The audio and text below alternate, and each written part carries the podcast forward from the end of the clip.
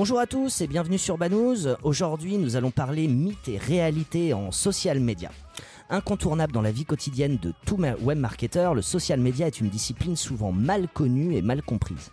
Euh, D'ailleurs, euh, beaucoup de mes étudiants me disent qu'ils sont sur Twitter, Insta et Snapchat, donc qu'ils sont social media managers. Alors si c'était si simple, n'importe quelle publication aurait un ROI positif pour une marque. Et pour parler social media aujourd'hui, j'accueille Bastien Péan, qui est consultant indépendant en social media. Bonjour Bastien. Salut Mathieu. Euh, merci d'avoir euh, rejoint euh, cette émission euh, Banous. Question traditionnelle, Bastien, est-ce que tu peux te présenter? Alors Bastien Péan, je... ça fait dix ans maintenant que je travaille dans les métiers du social media. J'ai commencé, je pense, comme beaucoup de freelance, j'ai commencé en agence, donc en agence de publicité, agence de communication digitale. Comme beaucoup aussi, je pense que j'en ai eu un peu ma claque. Euh, donc j'ai décidé de me lancer en freelance et donc ça fait 10 ans que je fais ce métier, ça fait 5 ans maintenant que je suis en freelance, euh, à la fois sur la stratégie social media, des applications un petit peu plus opérationnelles, euh, community management par exemple, et de la formation pour plusieurs centres, notamment Nayas, qui est un des centres pour lesquels j'interviens le plus régulièrement. Alors ma première question, Bastien, aujourd'hui, ça, va concerner les plateformes de, réseaux sociaux. Chez Banous, euh, et j'ai la lourde tâche d'animer les, réseaux sociaux de, de Banous, nous avons euh, sélectionné trois réseaux sociaux sur lesquels nous communiquons. Nous avons euh, Facebook, Twitter et LinkedIn. Par rapport à notre activité, qu'est-ce que tu penses de la sélection de ces trois réseaux pour notre communication? Alors c'est une question qu'il faut normalement se poser euh, au début de l'activité. Euh, c'est en tout cas le conseil que je donne à tous les clients pour lesquels j'interviens. Euh, la, vraie question qu'il faut se poser, c'est quelle est l'audience à laquelle euh, on s'adresse. Euh, il est évident qu'un podcast qui s'adresse à des professionnels du marketing ou alors des personnes qui sont en, besoin de connaissances va pas du tout avoir les mêmes besoins qu'une entreprise qui va vendre de la lingerie en ligne par exemple. Facebook est pour moi un incontournable. Alors beaucoup de personnes nous disent que Facebook est en train de mourir. Euh, moi, je le constate avec les portées euh, des publications de mes clients. Euh, Facebook n'est pas encore mort. On a encore des statistiques qui sont plutôt positives. Donc ça reste un choix qui est évident euh, et ça serait dommage de se couper de Facebook pour l'instant. Euh, en ce qui concerne les autres réseaux, euh, bah, la question, euh, c'est de se dire, oui, dans, le, dans, dans les métiers du digital, Twitter est indispensable, mais ça va être indispensable si on pratique une certaine veille. On y reviendra tout à l'heure, je pense qu'on parlera de quel contenu publier sur quel réseau. LinkedIn, à mon avis, vous avez euh, fait le bon choix parce que c'est ici qu'on va avoir tout le terreau assez fertile des professionnels du marketing digital. Autrement dit, on va choisir Facebook euh, par simplicité parce que ça reste le réseau qui est le plus populaire et qui euh, a le plus grand nombre d'utilisateurs. Twitter intéressant, mais il faut avoir une application et un rythme qui soit euh, cohérent par rapport à son utilisation. Et LinkedIn, bah, c'est plutôt un très bon choix parce que c'est exactement l'audience que vous cherchez à atteindre. Alors, comme tu le sais, euh, chez, chez c'est un side project avec Laurent et moi-même. Donc on, y essaie d'y dédier un temps minimal pour que ce soit professionnel et, agréable pour les pour les auditeurs, mais c'est vrai qu'on cherche quand même le, gain de temps. Euh, en termes de publication sur les réseaux, j'ai tendance à euh, poster les mêmes messages et les mêmes structures de messages sur les trois réseaux. Est-ce que c'est une bonne façon de faire? Est-ce que c'est grave si euh, euh on n'adapte pas nos messages? Qu'est-ce que tu penses de, ce point? Alors je dis faute, je dis carton rouge. Euh, en fait, c'est très compliqué parce que quand on est euh, un porteur de projet, une start-up, une petite entreprise qui a pas forcément euh, les temps, le temps ni les moyens euh, de gérer ses réseaux sociaux au quotidien, on a tendance effectivement à aller au plus simple, à se dire faut que je sois sur ces trois réseaux, je vais préparer un message que je vais dispatcher sur les trois réseaux. Après, la stratégie social media, c'est ça justement, c'est d'essayer de comprendre que trois réseaux, c'est trois opportunités d'audience différentes. Et on n'a pas des cibles identiques, on n'a pas des tons identiques sur les différents réseaux. Prenez euh, je prends, je prends souvent l'exemple de Monoprix par exemple, qui est un très bon, euh, un très bon exemple de marque qui a tout compris aux réseaux sociaux. Sur euh, Facebook, on va avoir des publications plutôt orientées sur les offres du moment, alors que sur Instagram, on est sur un catalogue de produits euh, avec des shootings qui mettent énormément en avant les différents produits qu'ils ont envie de montrer. Donc, on doit avoir normalement des lignes éditoriales propres à chaque réseau social, que ça soit en termes de ton, de rythme de publication, de publications visuelles aussi qui vont être différentes. Et donc en ça, on doit normalement avoir des propositions qui sont bien différentes d'un réseau à l'autre. Après, euh, j'ai moi-même lancé pas mal de projets euh, en dehors de mon activité professionnelle. Je sais ce que c'est. Je sais ce que c'est également le manque de temps quand on a euh, un projet un peu euh, un peu annexe de passion. Euh, donc je pourrais pas te jeter la pierre. Bon, deuxième question, j'ai déjà un carton rouge, ça va être long cette émission. Euh, tu, parlais de d'avoir effectivement trois stratégies différentes sur chaque, enfin pour trois plateformes différentes. Est-ce que tu aurais euh, un outil ou une, matrice à, proposer euh, pour pouvoir effectivement structurer et savoir quel ton, quel type de contenu je dois publier sur sur tel ou tel réseau justement? Alors, comme, comme on l'a dit tout à l'heure, on est tous les deux euh, formateurs, enseignants, on, donne un petit peu ces méthodologies à nos étudiants. Moi, il y a une méthodologie que, que j'utilise euh, et que j'enseigne depuis euh, quelques années maintenant, qui n'est pas du tout une méthodologie que j'ai inventée, qui s'appelle la méthodologie Tomster et qui a justement cette, cet objectif d'essayer de découper la stratégie social media selon plusieurs questions. Et en utilisant cette méthodologie, on se rend compte qu'on va pouvoir faire des choses un peu différentes euh, sur les différents réseaux qu'on va occuper.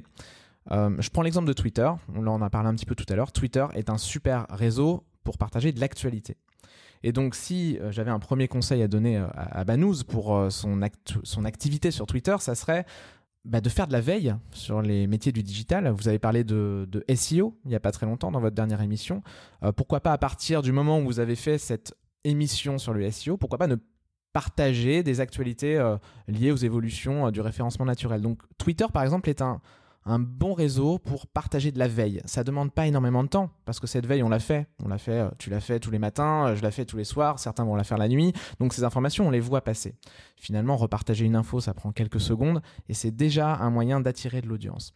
Les réseaux comme Facebook et Instagram, par exemple, vont demander un petit peu plus d'investissement parce qu'on est un peu plus dans le visuel. On va avoir besoin de euh, bah, de créer. On va utiliser des outils comme Canva, par exemple, qui vont nous permettre de, faire de jolis visuels. Donc là, c'est peut-être un petit peu plus, euh, un petit peu plus délicat. Alors, il y, a pas mal d'outils qui, facilitent la vie euh, des, des, social media managers de France et de Navarre, des outils comme Buffer, des outils de publication de, de contenu. régulièrement, j'entends que ces outils, s'ils sont utilisés pour animer euh, tes pages, etc., ont tendance à ne pas avoir une portée euh, organique euh, identique à si tu postais directement sur, la plateforme. Alors, est-ce que c'est un mythe ou une réalité, ça? Alors mythe ou réalité, qui est donc un peu la thématique de l'émission, bah, on, rentre en plein dedans là, parce que c'est le genre de choses qui est qu'il est très difficile de vérifier par soi-même.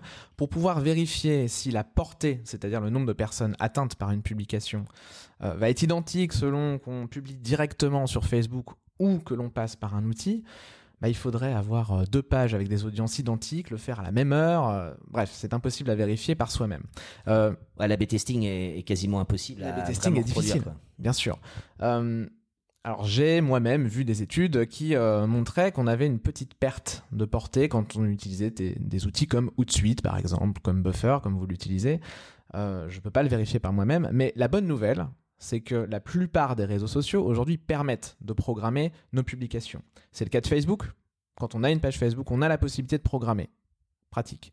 Euh, c'est le cas de Twitter, alors pas sur Twitter nativement, mais en utilisant un outil comme TweetDeck par exemple, qui est la partie un petit peu euh, professionnelle, si je, peux, si je puis me permettre, de, Twitter. Et puis récemment, euh, Facebook a lancé une nouvelle fonctionnalité sur le Creator Studio qui permet de programmer des publications Instagram et des stories Instagram. Alors je l'ai pas encore testé moi-même parce que j'étais j'étais en vacances ces dernières semaines, mais bah, si on a la possibilité de programmer sur Instagram nativement. Alors je pense que là, la plupart des social media managers seront heureux, ravis et pourront s'affranchir de ces outils tiers qui en plus coûte un petit peu d'argent quand on en a une utilisation professionnelle. Parce que euh, du coup, Creative Studio et TweetDeck sont des outils gratuits fournis par les plateformes en question. Alors dans le cas de TweetDeck, euh, c'est euh, à ma connaissance un outil qui a été créé par des personnes qui avaient envie d'améliorer Twitter et qui a ensuite été racheté par Twitter. dans le cas du Creator Studio de, Facebook, ça fait partie du, de la plateforme Business Manager de Facebook. Donc oui, c'est, ce sont des outils qui sont natifs Ok, très clair. On a vu le choix des plateformes, euh, on a vu euh, les types de publications. Euh, est-ce que tu aurais des tips à partager avec les auditeurs de Banous pour booster les taux d'engagement des publications, que ce soit les réactions, les partages, les, commentaires? Est-ce que toi, avec l'expérience que tu as, tu as quelques tips pour favoriser ce taux? Alors c'est une question qui est toujours un peu délicate parce qu'on ne peut pas garantir, euh, en tout cas moi quand je travaille pour un client, je peux pas garantir que je vais exploser son taux d'engagement. Euh, euh, tout va dépendre bien sûr des annonces qu'il a à faire notamment. Une première chose qui est, qui est presque absurde de la dire comme ça, mais solliciter les interactions. Si on partage une information, euh, demandez à ses, à ses, auditeurs, à ses utilisateurs, qu'en pensez-vous? N'hésitez pas à commenter, n'hésitez pas à partager votre expérience dans les commentaires. Ça, c'est des choses qui vont naturellement favoriser l'engagement. Euh, après, moi, je pense que euh, l'engagement, il vient aussi par la qualité du contenu qu'on va créer. On a beaucoup plus euh, l'occasion d'interagir avec une publication quand la vidéo qu'on a vue a été vraiment spectaculaire. je viens de voir une, une, vidéo de Brut qui montre la forêt amazonienne en train de brûler. Bon, bah, cette vidéo, comme par hasard, avait des milliers de partages parce que c'est quelque chose qui nous a frappé, qui nous a marqué, qui donne envie de partager l'information. Donc, encourager l'engagement en provoquant l'engagement, en demandant aux personnes euh, d'interagir spécifiquement, en posant une question par exemple, ou en leur demandant euh, de partager euh, une expérience. L'UGC aussi, ce qu'on appelle l'UGC, le User Generated Content, le contenu créé par les utilisateurs. J'ai eu l'occasion de travailler pour une marque de photographie par exemple. Bon, bah, c'était pas rare que dans les publications, on demande aux utilisateurs partagez vos plus belles photos de coucher de soleil, de je ne sais quelle thématique, dans les commentaires. Ça, c'est euh, évidemment du pain béni pour un community manager. Euh, et puis, bah, encore une fois, la qualité du contenu va, être aussi très importante pour les interactions. Alors moi j'avais une idée, euh, je pense révolutionnaire, qui était de faire un post banous où je demanderais en fait à tout le monde de taguer une personne, le prénom d'une personne qui commence par C et on lui paierait l'apéro. Qu'est-ce que tu penses de ce genre de, de pratique? Je vais m'abstenir de tout commentaire parce que sinon tu vas être expulsé pour l'intégralité de la Ligue 2. Ok, donc gros carton rouge. Au sujet de l'interaction, toujours chez Banous, à chaque fois qu'on sort un, épisode, évidemment on fait toute une série euh, de posts sur, sur les réseaux sociaux pour annoncer l'épisode et, j'ai tendance, on a tendance avec Laurent de, à taguer cette personne dans la publication, voire même à taguer euh, son, entreprise. Euh, malheureusement, on n'a pas beaucoup de reprises au sens large de, par rapport à cette initiative de, de taguer les gens. Est-ce que c'est grave, docteur? Alors c'est pas grave et je pense que vous faites les choses comme il faut. Euh, après, euh, on peut pas forcer les utilisateurs à interagir. Euh, moi, ça me paraît naturel que le jour où tu vas diffuser cet épisode, je vais évidemment le repartager sur mes réseaux sociaux parce que ça fait partie aussi de, ma propre communication en tant que freelance. alors, sur LinkedIn notamment, on, on constate qu'on a beaucoup plus de visibilité quand on tag des personnes plutôt que les entreprises les pages de leurs entreprises. Euh, après, euh, je pense que c'est un petit contrat tacite euh, entre, entre vous et, et, la personne interviewée. voilà, un petit deal de départ qui dit, une fois que l'épisode est publié, il faudrait naturellement que tu le partages. Dans social media, il y a social. Il ne faut pas oublier que les relations humaines sont aussi là pour, pour favoriser le partage. Ok, euh, merci Bastien. Alors toujours, euh, parce qu'on est là aussi pour prendre euh, un petit peu ce que l'on fait chez Banous et pour appuyer les, propos et les recommandations de Bastien aujourd'hui comme je disais, à chaque nouvel épisode, on publie, et pour le moment, on ne publie qu'à chaque nouvel épisode. En réalité, on ne va pas sur Twitter rebondir sur l'information, etc. Peut-être que ça, que ça viendra. Pour chaque épisode, on programme deux à trois reprises de, de, communication, euh, sachant qu'on fait à peu près deux épisodes par mois quand on est lancé dans, dans l'année. Euh, ça va faire six, euh, six publications par réseau dans, dans, dans, le mois, grosso modo. J'entends souvent, pareil, sur le marché, des social media managers ou des consultants qui me disent non, non, il faut au moins 5 euh, posts Facebook par semaine, euh, il faut au moins euh, un tweet, une publication Twitter, voire deux par jour, etc. Est-ce qu'il y a un vrai rythme? Est-ce qu'il y a un volume minimum de publication par rapport à une marque, par rapport à une page, pour, pour avoir de la portée, pour toucher les gens, pour avoir de l'engagement? Ou est-ce que c'est un mythe? Alors là, on touche à un point qui est hyper important parce que quand on travaille sur le community management, sur la publication sur les réseaux sociaux d'un client, vient assez vite la notion bah, du tarif combien est-ce que je vais devoir facturer ce client pour publier euh, les différentes publications qu'il a, qu'il a à faire. Et le tarif est intimement lié au volume de contenu qu'on va devoir créer. Donc c'est vrai qu'en général, on a plutôt, euh, enfin, on a ces discussions assez tôt avec les clients euh, quand, on, quand on parle de, de, community management. Il y a quand même des rythmes moyens qu'on peut constater sur les différents réseaux sociaux. pour être assez clair, Facebook, trois publications par semaine, c'est un rythme qui est, euh, euh, qui est cohérent, on va dire, qui est, euh, qui est assez bon. Parce que si on publie moins, malheureusement, on va peut-être perdre une petite partie de nos utilisateurs. Non, ils vont rester abonnés à notre page, mais ils ne verront peut-être plus passer nos futures publications. Si on publie trop, au contraire, on risque d'avoir un taux de désabonnement parce qu'on est un peu trop bavard. Donc, trois publications par semaine sur Facebook me paraît être un rythme euh, correct. Euh, sur Twitter, on a tendance à dire qu'il faut publier deux, trois fois par jour. Euh, c'est tout simplement lié au fait que Twitter partage le contenu en temps réel. Et donc, si on fait une publication dans la semaine, malheureusement, elle est noyée au milieu d'une masse d'informations. Euh, et sur Instagram, c'est vrai qu'on entend souvent euh, qu'une publication par jour euh, est, assez intéressante. Alors, c'est un petit peu. ça évolue avec notamment les stories, qui sont des contenus visibles que pendant 24 heures. Donc là, on va avoir besoin de produire encore davantage. Euh, après, euh, c'est vraiment propre à, l'activité de chacun, encore une fois. Et si on devait, si, une stratégie social media reposait simplement sur ces grands principes, euh, bah, les social media managers auraient, plus grand chose à faire dans leurs recommandations.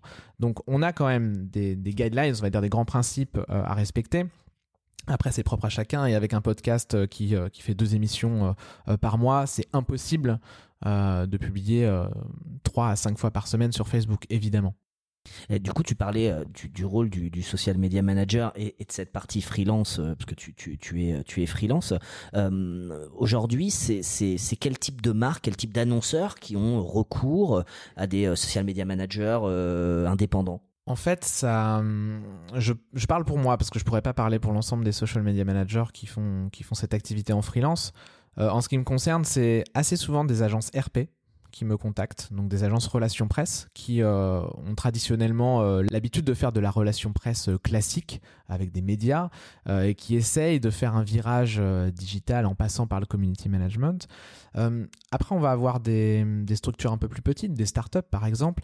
Je pense aujourd'hui que les gros annonceurs passent par des agences qui ont le staff ou alors internalise directement cette compétence. Et moi, c'est un conseil, je m'amuse toujours à dire ça, c'est que je ne devrais pas dire ça. Parce que si euh, je dis ça à tous mes clients, euh, j'ai plus de travail en tant que freelance. Mais il faut internaliser cette compétence de community management parce que c'est le porte-parole de la marque. Et un community manager qui est sous-traitant d'une agence de communication qui elle-même a un client, on imagine euh, les temps de validation que ça peut, euh, que ça peut apporter. Et je me suis retrouvé assez, euh, assez souvent dans des triangles amoureux assez désastreux entre le client, l'agence et moi, et une information qui met parfois un à deux jours à, transiter.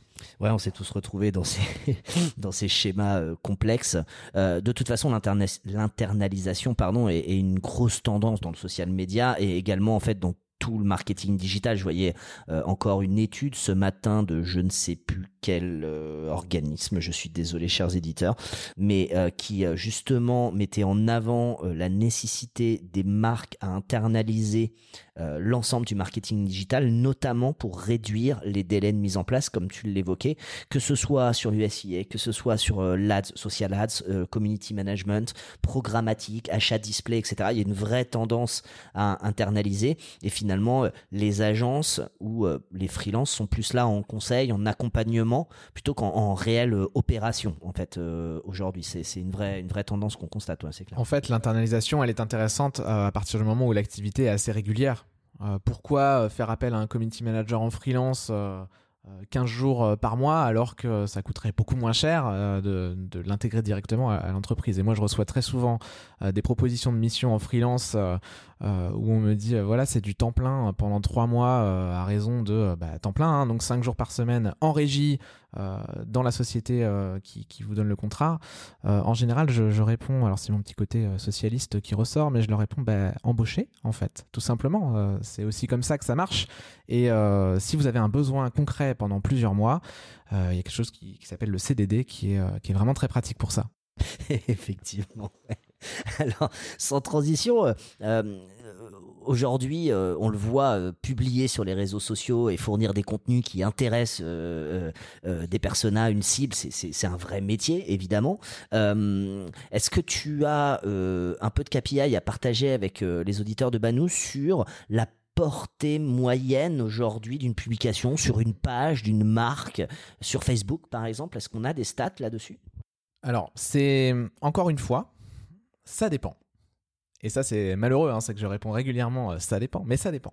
Euh, en fait, on va dire que la portée moyenne d'une publication sur Facebook, elle se situe autour de 7 à 10%. Ça veut dire que quand vous avez 10 euh, 000 abonnés sur une page Facebook, quand je dis abonnés, je veux dire mention j'aime une page, quand vous avez 10 000 personnes qui vous suivent sur Facebook, vous pouvez vous attendre à avoir 700 à 1000 personnes qui vont voir votre publication passer dans leur fil d'actualité. Mais tout dépend si vous avez un soutien média derrière. Et là, on n'est plus sur de la visibilité organique, mais payée. On en parlera, je pense, juste après. Euh, tout dépend également du type de contenu que vous partagez. Et là, je vais parler d'un exemple très concret, c'est que euh, euh, moi-même, à mes heures perdues, j'ai un blog qui parle de jeux vidéo. Et comme on est sur une activité qui est dénuée de toute publicité, qui est sur un, média de passion, eh bien, il m'arrive assez souvent d'avoir 30% de portée organique, naturelle, parce qu'on a des bons taux d'engagement également. évidemment, c'est des, statistiques que je ne vais pas retrouver chez mes clients parce qu'on va partager euh, la dernière offre promotionnelle euh, euh, pour acheter pour acheter un appareil photo à, moins de 10%. Donc ça dépend, on va, on va en général tourner autour de 10% de portée organique. On s'attend à ce que Facebook, au fur et à mesure des années, fasse baisser encore davantage cette portée.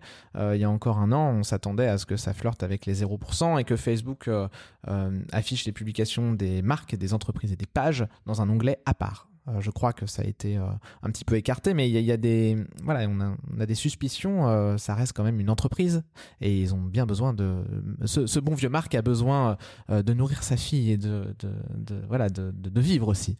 Bah, c'est vrai que c'est le sens de l'histoire de, ce type de plateforme qui est à 98 ou 99% financé par les revenus publicitaires. La, baisse du, de la portée organique des, des, des postes est directement corrélée à l'investissement. Donc on voit que très très rapidement quand on est une marque, quand on euh, que le message touche sa cible, on est un petit peu obligé de prendre sa carte bleue et, de vite euh, investir dans, la, partie publicitaire de, ces plateformes-là.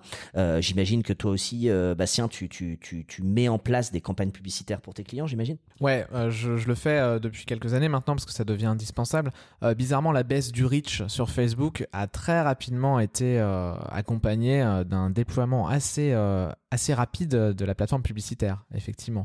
Donc le discours de Facebook est tout simple. Hein. Vous voulez toucher davantage de personnes, ça tombe bien, on a un outil qui vous permet de le faire. Bon, il faudra dépenser quelques dizaines, centaines, milliers d'euros selon la taille de votre entreprise. C'est vrai qu'on dit Facebook, mais on pourrait dire Twitter, on pourrait dire Insta qui est Facebook, on pourrait dire LinkedIn aussi. Bien sûr. A vachement investi sur sa plateforme publicitaire ces, derniers mois. Euh, toi qui mènes des campagnes publicitaires en, social ads, du coup, euh, est-ce que tu as une campagne de pub que tu as menée dont tu serais fier et pour laquelle tu pourrais partager un tips ou euh, voilà juste partager avec les auditeurs une campagne type que tu as que tu as menée pour euh, pour une marque alors j'ai pas euh, j'ai pas tendance à mettre trop en avant le travail que je fais parce que je suis assez réservé là-dessus. Mais bah, prenons l'exemple de Nayas le centre de formation pour lequel on travaille tous les deux, euh, c'est vrai qu'en ce moment, on est dans une volonté de donner un petit peu de visibilité. Euh, bah, le, conseil principal que j'ai à faire, c'est que quand vous avez la main sur le site vers lequel vous faites votre campagne publicitaire. Là, en l'occurrence, c'est une campagne Facebook, Instagram qui pointe vers le site du centre de formation.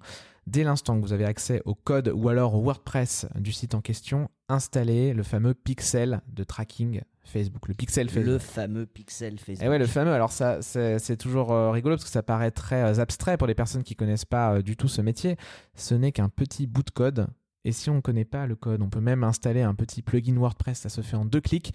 et en fait, c'est une mine d'informations parce que non seulement ça va vous permettre de collecter des données sur vos utilisateurs, mais surtout ça va faire l'interconnexion entre Facebook et votre site et vous allez pouvoir faire ce qu'on appelle du retargeting. Autrement dit, toute personne qui s'est déjà baladé sur mon site web, je vais pouvoir lui balancer de la publicité sur Facebook. On imagine à quel point c'est intéressant. Euh, on pourrait tout à fait dire, euh, bon, bah, vous connaissez euh, notre centre de formation, on le sait, vous êtes allé sur notre site. Donc maintenant, bah, voilà les nouvelles formations qu'on a à vous proposer.